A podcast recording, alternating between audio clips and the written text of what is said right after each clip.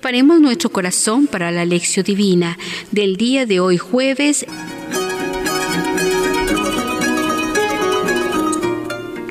Recordemos que aún estamos en el tiempo ordinario. La lectura de hoy es tomada del evangelista San Lucas, capítulo 17, versos del 20 al 25. Iniciemos este momento de reflexión con la oración.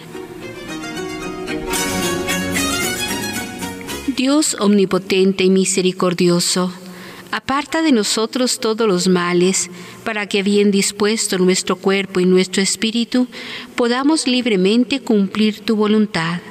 Por Cristo nuestro Señor. Amén.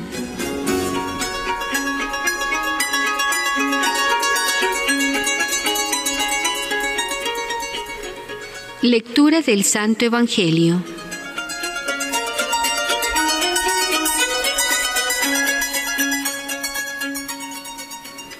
Habiéndole preguntado los fariseos cuándo llegaría el reino de Dios, les respondió, La venida del reino de Dios no se producirá aparatosamente, ni se dirá, vedlo aquí o allá porque mirad, el reino de Dios ya está entre vosotros. Dijo a sus discípulos, Días vendrán en que desearéis ver uno solo de los días del Hijo del Hombre, y no lo veréis. Y os dirán, vedlo aquí, vedlo allá, no vayáis ni corráis detrás, porque como relámpago fulgurante que brilla de un extremo a otro del cielo, así será el Hijo del Hombre en su día pero antes tendrá que padecer mucho y ser reprobado por esta generación. Palabra de Dios.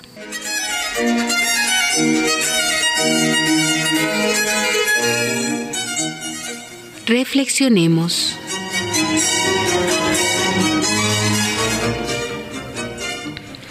El Evangelio de hoy nos trae una discusión entre Jesús y los fariseos sobre el momento de la venida del reino los evangelios de hoy y de los próximos días tratan de la llegada del fin de los tiempos.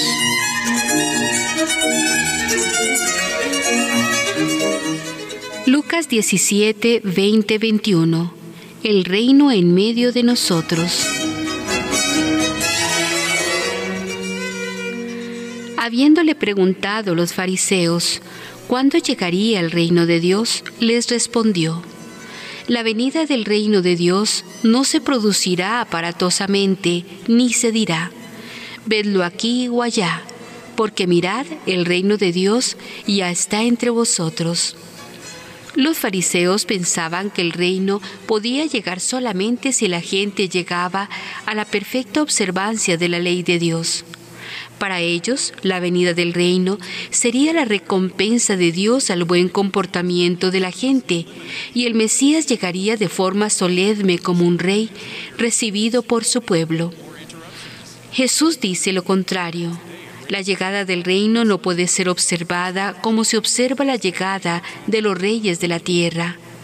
Para Jesús el reino de Dios ha llegado ya está en medio de nosotros, independientemente de nuestro esfuerzo o de nuestro mérito. Jesús tiene otro modo de ver las cosas, tiene otra mirada para leer la vida.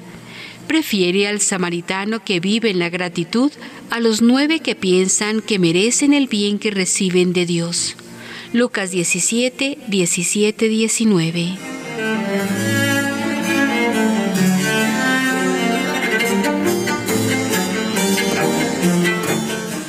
Lucas 17, 22, 24. Señales para reconocer la venida del Hijo del Hombre.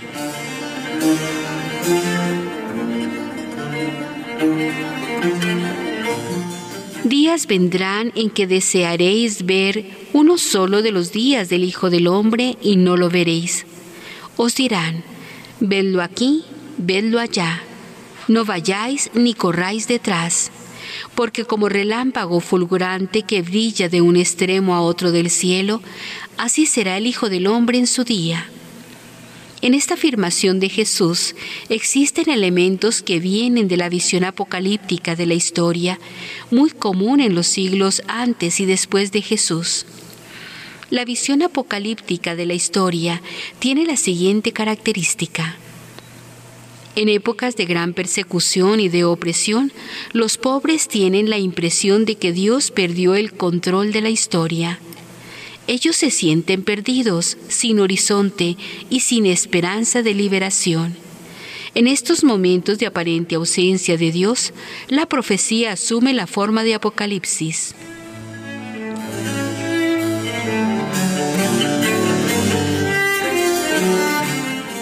Los apocalípticos tratan de iluminar a la situación desesperanzadora con la luz de la fe para ayudar a la gente a no perder la esperanza y para que siga con valor la caminada. Para mostrar que Dios no ha perdido el control de la historia, ellos describen las varias etapas de la realización del proyecto de Dios a través de la historia. Iniciado en un determinado momento significativo en el pasado, este proyecto de Dios avanza etapa por etapa a través de la situación actual vivida por los pobres hasta la victoria final al final de la historia. De este modo, los apocalípticos sitúan el momento presente como una etapa ya prevista dentro del conjunto más amplio del proyecto de Dios. En general, la última etapa antes de la llegada del final se presenta como un momento de sufrimiento y de crisis, del que muchos quieren aprovechar para ilusionar a la gente diciendo, está aquí o está allí. No vayáis ni corráis detrás, porque como relámpago fulgurante que brilla de un extremo al otro del cielo, así será el Hijo del Hombre en su día. Con la mirada de fe que Jesús comunica, los pobres van a poder percibir que el reino está ya en medio de ellos. Lucas 17, 21. Como un relámpago, sin sombra de duda. La venida del reino trae consigo su propia evidencia y no depende de los pronósticos de los demás.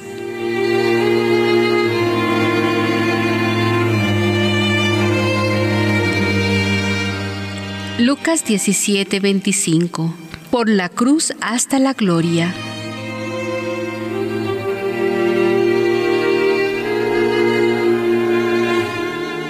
Pero antes tendrá que padecer mucho y ser reprobado por esta generación. Siempre la misma advertencia. La cruz, escándalo para los judíos, y locura para los griegos, pero para nosotros es expresión de la sabiduría y del poder de Dios. Primera Corintios 1, 18 y 23. El camino para la gloria pasa por la cruz.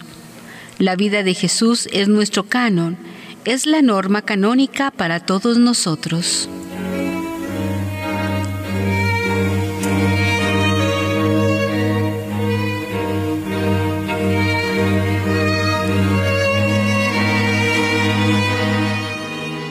La reflexión personal.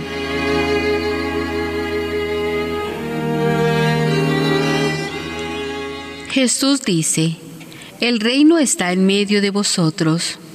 ¿Has descubierto alguna señal de la presencia del reino en tu vida, en la vida de tu gente o en la vida de tu comunidad?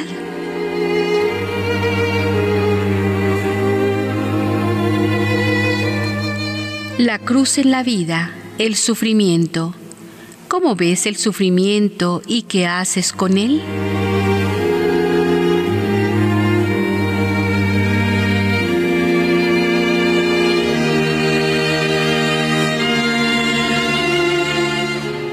Concluyamos este momento de reflexión con la oración.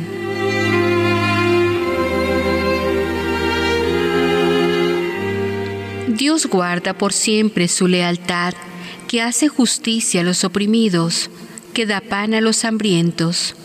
Yahvé libera a los condenados. Salmo 146, 6, 7.